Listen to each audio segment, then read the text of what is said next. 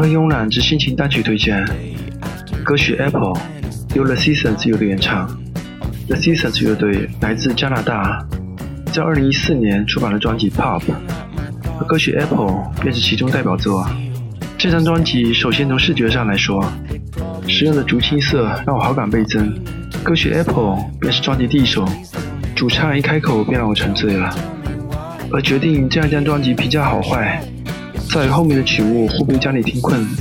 很庆幸的是，专辑十二首歌曲各有特色，有的明快愉悦，还有忧伤而缓慢。专辑的曲目安排节奏切换得当，每首几乎都是入耳佳作。有着清晰的旋律记忆点，还有不少旋律走向有点似曾相识。这种熟悉的感觉，有点像是存在于久远的午后记忆中，有一种朦胧的温暖，让人难以忘怀。推荐专辑的曲子《Apple》。You change from winter to the spring while I am sleeping beneath these apple trees of sorrow grown for me. I could say days, but you wouldn't care. I see those carvings in the tree we share. I know that it is All of the moments that I spent with you.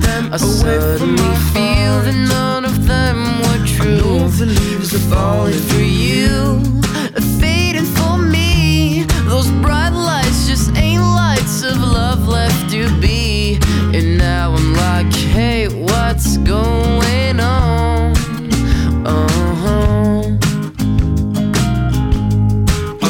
Down by the fire, warming up my bones, cause it's freezing, and the only thing I want is to melt. I wish I had the wherewithal to do so, but I'm so alone, don't you know that it ain't so nice to be fooling around and picking my heart up to throw it away? Mhm. And I could sit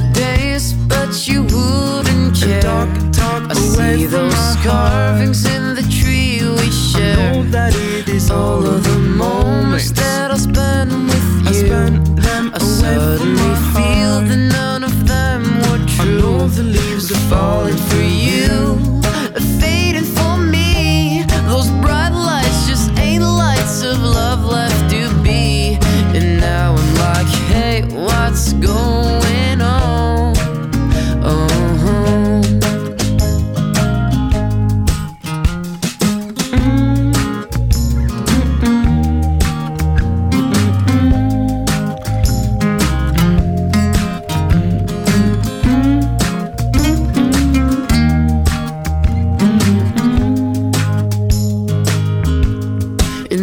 I said days as the days go by, and nothing seems clear as I clearly try, clearly try to figure out why I fell in love so I hard.